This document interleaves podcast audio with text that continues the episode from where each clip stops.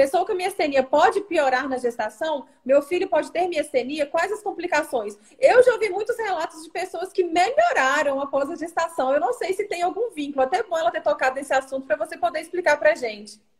Uhum. Essa pergunta é muito interessante, pessoal. É, durante a gestação, o que, que acontece? Primeira etapa é uma etapa de subir esses hormônios, do estrogênio e da progesterona, depois eles estabilizam.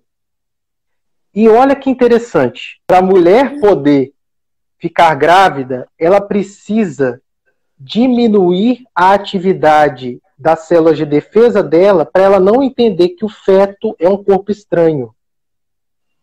Então, olha que interessante. A própria gravidez, o nosso o sistema imunológico da mulher, ele abaixa a sua atividade para poder tolerar o feto e não atacar o feto. Isso tá naturalmente, feto, independente se naturalmente, a ou não. Exatamente, naturalmente, porque o feto tem material genético do pai. Uhum. Então, se o organismo for atacar aquilo, a mulher vai abortar, como tem casos uhum. de abortamento que se dão por causa disso.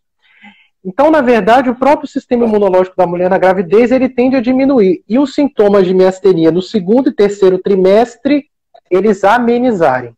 Tá certo? Algumas pacientes, no entanto, elas podem continuar com a miastenia em atividade. Especificamente, o anticorpo, né, que é a molécula inflamatória que a mãe produz, pode passar pela placenta e acometer o feto. E quando o feto nascer, ele ainda apresentar esses anticorpos no sangue dele. Seria minha, Isso... neonatal, que eu já ouvi falar? Isso, exatamente. Essa é uma miastenia neonatal que é transitória. transitória. Quando, quando o próprio organismo do feto for crescendo, aquele anticorpo vai ficando velho e o organismo dele absorve aquele anticorpo. Tá? Então, assim, seu filho tem uma. A pessoa que perguntou, seu filho tem uma chance de desenvolver, eu quero que você fique tranquila, sabe por quê? 20% dos casos isso ocorre. Em 80% dos casos isso não ocorre.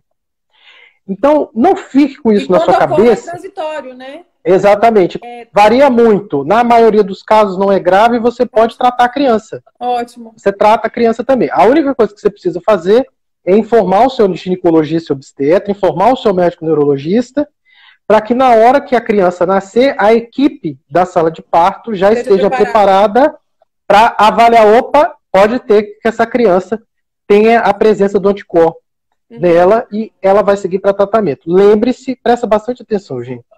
Nosso papel é tranquilizar.